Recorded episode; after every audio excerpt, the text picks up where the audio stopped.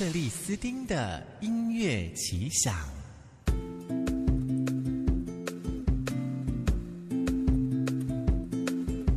好气色，好精神，好体质，健康关键字。好，让我们欢迎女巫老师。老师好，大家好，主持人好。来宾孔医师，中国职业中医师。著作有中医师默默在做的减法养生，脸书上的粉丝夜市俏女巫的草药秘方。我们在夏天哈，我们的这个听友之间，大家都会说：“哎呦，天气很热哦，要多喝水哦。嗯”那当然就多喝水，就是说你出汗出的很多嘛，对不对？嗯、出汗这件事情呢，是老师一直很介意的两个字。对对，尤其最近最近夏天一热，嗯、连我们有很多呃医师同学啊，因为他们常常会找我讨论，比如说在临床上有一些问题的话，你会发现有好几个，最近真的好几个，他们跟我提的都是，呃，患者他出了汗之后呢，他的后脑勺觉得比较胀，头比较晕。心悸比较明显等等的，那是我自己举手。对，很多人都是这样。你看，好像这很像中暑呢。对，很多这种所谓中暑的症状，其实都是心脏力量不足的症状，心悸、胸闷、短气，短气就是呼吸可能比较短促一点。然后像后脑勺比较紧的话，原文里面叫做上冲的症状。这不是高血压的症状，高血压就是现在叫高血压，原文叫做上冲。哦，也是都是心脏的问题，都是心脏力量不足的关系哈。所以你会发现。哎，这个在中医里面讲，呃，汗为心液，汗是心脏的液体，哦，所以当心脏力量不足的时候会出汗。哎，那你出汗了之后也会伤到心脏哦。嗯，所以你会看到最近好多我们的学生，然后都来问我说：“老师，那这个是要调处方吗？”我说：“这个不是你处方不对，嗯，这个是你要叫患者避汗。”就是说，他的生活他必须要调整，嗯，要不然你下多少的药，他又一场汗又把它流光了。对啊，对啊，所以我通常有的中医会比较提倡说，呃，就是不能吹冷气这件事情。其实我个人不是那么完全的否定冷气这件事情啦，我会看患者的状况。所以我通常学生我也是跟他讲说，如果有一些患者，呃，他的出汗状况真的非常非常严重的话。宁愿他在室内，在一个舒适的温度，不那么容易出汗，嗯、然后风不要直接对着人吹就好了，也不要调到那种会真的觉得冷的状态。嗯、你让他避免出汗，你再用药的话，心脏的力量越来越好了，他汗自然会减少，他对温度的敏感度就没有那么高。哎，真的，老师你说这个出汗哈，像我们夏天都想说，我们不要过度的依赖冷气，我们现代人太不健康了。然后对很多人都 这样说，坚持不开冷气，老师。你知道吗？我就拿着一个小电扇哦，我就这样一直吹自己，因为整个头都湿的，你知道吗？光是坐在那里，那个温度就可以让我整个人像一个火炉一样，哎，对。所以老师说到说，其实，在冷气空调的环境之下。其实呢，应该是一个比较健康的做法，可以保留一些心脏的还是本身的元气，就是不会让心脏的问题再加重了。至少，因为你一出汗就会让心脏问题加重。嗯，那当然要看有没有缘去找到，像我们学生去看诊嘛，哈。如果比较没有缘啊，你自己又没有解法，对不对？嗯、你就在那边出汗，一直伤自己的心脏，其实这样子也也也没有什么好结果，那何必呢？嗯嗯嗯、那我就会觉得说，宁愿你在室内。嗯，那当然就是说。呃，这个心脏的问题，它本身的那些症状，其实也是我们需要特别去保养的。嗯，那呃，出汗是一个非常重要的，我们给药。嗯然后，呃，他如果又在出汗，真的只是持平而已啊，你连进步都说不上。嗯、所以，是不是我们在平时就应该要少出汗？嗯、这个在原文里面是有提到的哦。嗯、这个《金匮要略》的部分有一个篇章叫《虚劳篇》，虚劳篇讲的是一个人的手脚没力，精那个体力的部分非常差。它里面就有提到说，哦，这个虚劳怎么来的呢？它也是跟出汗太多有关系的。嗯，啊、哦，所以我们上一次我们就有提到说，老人家他出汗太多之后，他会觉得，哎。他手脚好像就没有力了，嗯，所以他们很多晒完太阳，或是有的也不用晒太阳，他出完汗之后，他就躺在那边看看电视，可能就睡着了，完全没力气了。对，好，那老师这个就是提醒我们，就是说出汗，尤其在虚的人身上，它的效应是相当的明显啊。对，好，那今天我们就是还要继续来看的，就是说流汗的部位。啊，流汗部位这这也是有学问的嘛。对，还有像现在讲的什么盗汗啊那一些，呃，我先讲一下，像盗汗这件事情，很多人以为哎，女性才会有盗汗。尤其它最常出现在中年女性，可能要进入更年期啊，就晚上啊睡得一头汗这样子啊。对，还是有人就突然就啪就一下燥热，然后就飙了一身汗这样子。对，当我们讲到更年期的话，大家就比较好理解，然后呃会觉得好像出汗太多这件事情伤到是女生啊，难道男生就没有吗？嗯，你觉得男生有吗？比较少听到男生哎、欸，我听到身边的例子都是女生、欸。但是我必须说，其实。呃，我们现在对汗这件事情，因为套了这些名词之后，才会有这个迷失。你看哦，当我们讲盗汗这件事情，就会觉得是女生才有。嗯，但你有没有发现，在夏天出汗最多，男生出汗多还是女生出汗多？男生好像都是，他们应该都是工作啊，比较劳力什么之类的吧？嗯、对，但是那个还是出汗啊。嗯，他不会因为，可是他是劳在劳动的情况之下呀，他不像我们。睡着睡着也一身汗，啊，一样吗？也是一样。其实男生也有啊，也有一些睡一睡就出汗。其实很多人会以为说，哦，我睡到一半的时候出汗，这个。叫做盗汗，其实，在原文里面，盗汗这件事情是后世一家去区分的，就说哦，晚上睡觉出汗叫做盗汗。那我们去看考证原文里面的话，其实原文在盗汗这个字最先出现，就是我刚刚说的《金匮要略》的虚劳篇里面。那但他其实没有在讲是晚上出汗，嗯，其实，在《黄帝内经》里面讲晚上出汗叫做寝汗，寝室的寝，嗯，寝汗。就是就寝、嗯，对，就寝的那个寝，寝汗它才是晚上出汗。然后我们再去查了一下，发现，哎，其实盗汗并不是晚上出汗的意思，盗汗是泛指所有汗出太多的状况哦，不管晚上跟呃白天。包括就是说劳力的，嗯，劳动出了一身汗，有没有劳力那个都不重要，他只要出汗，坐在那边自己像火炉出汗，都叫盗汗，那个都叫盗汗。你只要是出汗，在那个状况下比别人多，嗯，你就叫盗汗。哦，这个都是用比较的方式。对，我们通常呃，当然像问诊的时候啊，有时候我们也会问一下患者，呃，哎，你平时啊出汗的状况怎么样？可能会问一下说，哎，大家都坐在那边，你是最容易出汗的人吗？这样子哈。如果你看到他出汗本身是比较多的，你会发现他不管男生女生哦，其实呃，可能因为我有临床经验了哈，我以前临床的时候遇到非常多男生虚劳，然后他们是出很多汗的，嗯，但是他们通常会硬撑。嗯，他们会唱到真的不行的时候才来看病，哦，所以你会觉得好像比较少哦。其实女生比较会嚷嚷，对，女 女生就是女女生就是出一点汗，然后虚了，她就来看病。哦，真的真的。啊，男生不是，男生是真的出了很多汗，他明明跟女生可能一样虚，但他们他们都会去调整自己的工作啦。嗯，像我以前有一些真的太虚，他可能去做业务的工作，嗯，啊，一天可能自己处理事情两三个小时之后，他就回去睡觉了。哦，他就受不了了。然后，或是他一定要到室内里面，然后吹冷气，嗯，嗯，啊，休息一下之后，他又硬顶这样子。所以这个出汗就是说，我们所谓的出汗过多，你可以跟你的同事比较，嗯、你平平都是做同样的工作，哈、嗯，还是付出一样的劳力，但是你就飙汗飙到像那个瀑布一样，对，人家就还好，对，这个其实就是一个你可以不正常的状态嘛，对，不正常的状态，而且你可以从汗里面看得出来你的心脏的力量强弱度到哪了，嗯，就是看那个嘛，嗯、大家流汗的量嘛，对，你越容易出汗的，你的心脏就越差，嗯嗯，嗯，你越不容易出汗的，其实你的心脏可能相对好一点哦。那老师，那我们应该应该要羡慕那个从不流汗的人呢？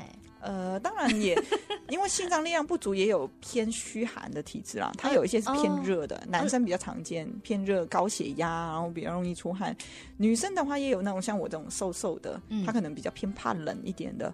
但相对来说，怕冷跟怕热的这两种都是心脏力量不足，哦，但它的正气强弱度不一样，表现会有点不一样。我还以为我们应该羡慕了，以前我们都会。比方说姐妹淘在一起的时候，我们就说，哎，那个谁谁谁啊，你看他上健身房啊，或还是说他去跳有氧舞蹈，他是从来都不会流汗，他怎么你怎么操他，他就不流汗？哦，对，不应该羡慕嘛？呃，有可能是他虚寒还是怎么样？对，尤其是那种台北台北小姐啊。对对对对对，其实我就是这种台北小姐。哦，对我也是很少不太流汗，但是我觉得呃还是年纪也有差啦，因为像像我打球啊，那个手握拍，以前我都不懂为什么有人会哎拿拿拍子会去擦。啊、手。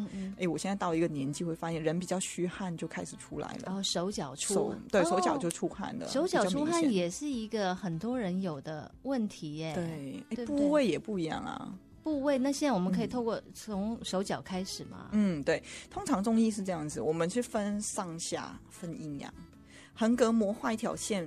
往上的都叫做上扬分，这个上扬分呢，通常是容易过热的，因为心脏如果挤压的力量不足，会让上扬分的气血下不去，是不是相对下面叫做下下阴分？嗯、啊，我们白话叫上半身跟下半身好了。嗯嗯，上半身的气血因为心脏的力量挤压下不去，所以会让上半身的气血太多，嗯，太多就容易会有热的症状。对，所以有很多人会发热，就是怕热出汗，就坐在那边像火炉啊，啊，然后口干渴哈，这些都是一些偏热的症状。嗯、那有，但是因为心脏力量不足，会造成下半身又是虚的哦。很多人他下半身，比如说大小便比较没力呀、啊，呃，排不干净啊，那个都是因为下半身的气血比较不够。那这就是分配不平均呐、啊。嗯，要怎么样让它可以平均起来呢？其实就是我刚刚说的。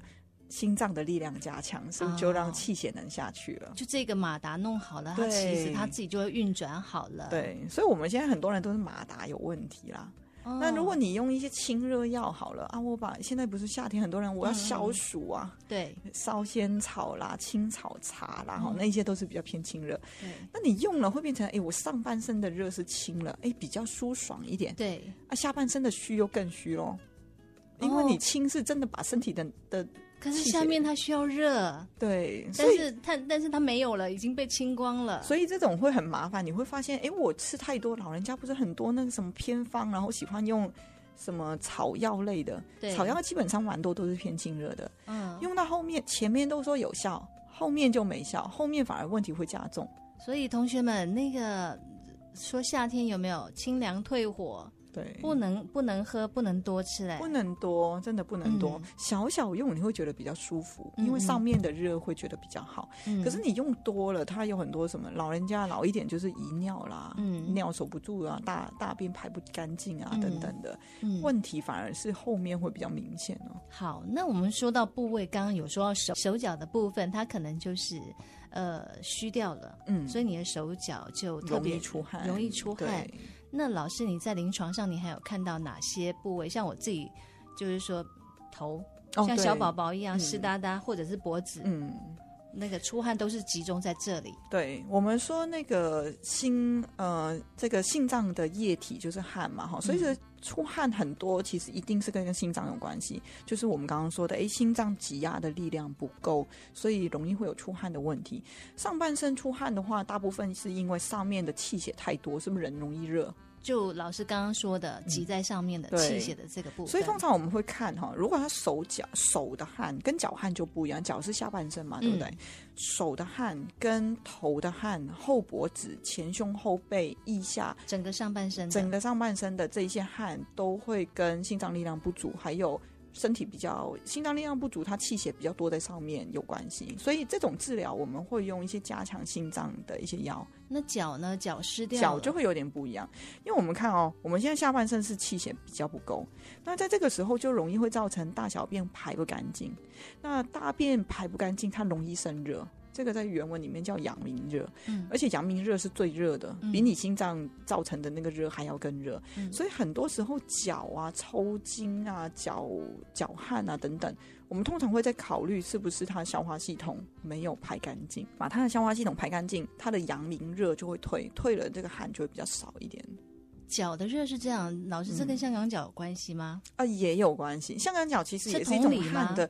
其实呃，在中医里面，它像是湿热的表现，可以这么说。就是在中医里面，其实我们要把它学好，应该先先把西医的病名丢掉。嗯，那你会看到香香港脚的话，它的表现就是痒嘛。嗯。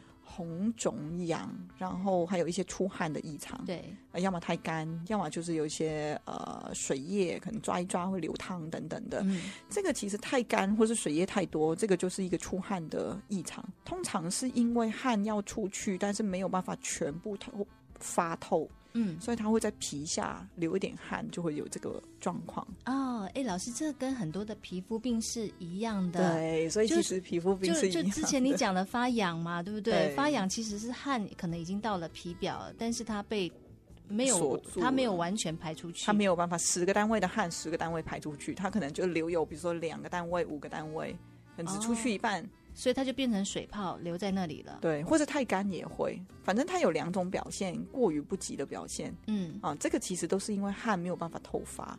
嗯，所以其实香港脚也是一样，通常我们在处理，其实也是从汗的部分去着手。嗯，那手汗跟脚汗又不一样。我们刚刚说脚的话，还要再多特别考虑是不是大便有问题啊？哦，嗯，哎，老师你这样讲，我又连带的想到那胯下痒。我觉得很多男生会有胯下痒，又有 点不哎，男生真的蛮多的。不太一样吗？胯下痒又有点不一样。嗯，胯下痒比较是我们说胯下通常是小便问题哦，蛮多，而且我们在泌尿系以前吃过非常多，所以我这个真的男生很多，胯下痒的啦，胯下潮的啦，胯下湿疹的啦，全部都有吃过。哦，然后我们通常会看到他们的小便都有问题，就是我刚刚说他的小便没有办法全部排干净。嗯。那他小便出不去，水从小便出不去，应该可以从汗出去，嗯，对不对？水，呃，这个小便跟汗是同个通道嘛，都是水要排出去的通道。那他要出汗的话，在胯下这个地方出汗，是不是就会潮潮的？对，哦，所以有一些轻微的，就是胯下潮。嗯，严重一点就是痒啊，红肿痒，这个都是热嘛，嗯，就闷在里面，它就容易会有痒的状况。哦，所以说这个比较不在汗的系统，它等于是要处理小便的问题，对，它在泌尿的那个部分。对对对，处理小便，让它的这个水能十个单位的尿全部从小便出去，它就不会变成汗，表现在一些皮肤的问题上。哎，老师你这样讲，我再联想一下哈，嗯，就是说小便不利，嗯。会不会就是说，就是跟刚刚我们说胯下痒，或者是说我们出汗过多，会不会变成有小便变短的问题？哦，也会哦。哎，这样问的很好。呃，前一阵子我们做了，因为我最近 YouTube 也有发一些影片嘛，好简单的。嗯那呃，前一阵子刚好我们讲到这个小便泡泡的问题，嗯，你会发现很多呃，我们看古中医看是整体，所以我们看不会只看小便，我们看小便的时候要看整个水道系统，嗯，水道系统就是进来是喝水，跟出去的两个管道出汗跟小便，嗯，呃，在西医里面他会认为小便泡泡是因为小便的浓度比较高。哦，那这个浓度比较高，其实就是水分比较少嘛，杂质比较多，它浓度就会比较高嘛。嗯，那这个时候呢，你会看到很多人，他如果流汗很多，诶，他的小便是不是水都从汗出去？是不是小便的水分就比较少？对啊，好像就不够了。嗯，对，所以呃，在古中医里面，如果我们治疗小便，它可能有点泡泡或是比较浓浊的这个问题来说的话。我们会去看他汗的状况。嗯，你可能要处理的是，哎，如果这个人他平时就像你这样子，我坐着就像火炉一样一直出汗，嗯、这个时候你就不要处理小便了，这样效果不好。嗯、你把他心脏力量加强，让他不会觉得容易怕热跟出汗。嗯，守住汗之后，他小便就变回正常。还是一样，都是要调理到源头。所以，对，所以古中医它的特色就是，它是一个整体观去看待。好聪明哎！嗯，它它其实这样子的一个治法比较不会有副作用。嗯，你这样想啊，如果今天他小便泡泡很多，嗯，很多人会用后世的医家，他们其实观念会有点像西医的方式啊，嗯，所以看到这种会认为他有热。嗯，热的话，它的表现就会比较量少啦，嗯、然后比较灼热感等等的，他会用一些清热药。嗯，但是你看，我们现在很多人下半身都是虚的。嗯，那你把正气去清掉，清掉是不是后面又会有后遗症？其实刚刚那个身上上半身的热气是下面要用的，它只是没送到而已。对啊，结果你还把它清掉，对，就更虚了。对，所以短期会有效，因为你你把那个热清掉的话，可能小便它就会比较寒一点啊，它就没有那么热，它会比较呃，因为清热药也会让人没有那么热，是不是出汗就变少了？嗯，所以那个汗的水分是不是又跑到小便去？嗯嗯。可是问题是用久了，是不是身体会虚掉？嗯。所以有很多哎，老人家以前蛮常听到，哎，我听什么电台，然后用草药还是什么的，嗯、反正用了之后，哎，刚开始小便原本小不出来，嗯，那一些清热药用了之后，哎，真的变好，因为它汗变少了，嗯嗯、清了热，然后小便变多，后面变成遗尿，遗尿。清太过了。就是会漏尿的意思。漏尿哦，太虚的时候，哦，我就会守不住小便了。哦，所以对，你看啊，朋友们这样听哈，如果说我认真听的话，就可以听得懂。我们常常都会说，那个中医哈有治标也有治本。从我们这样的讨论里头，就可以听得出来，什么叫做治标，什么叫做治本，对，你就知道源头叫做什么，这很有趣了哈。我们今天跟大家讨论的是出汗的问题，谢谢老师哦。好，谢谢大家。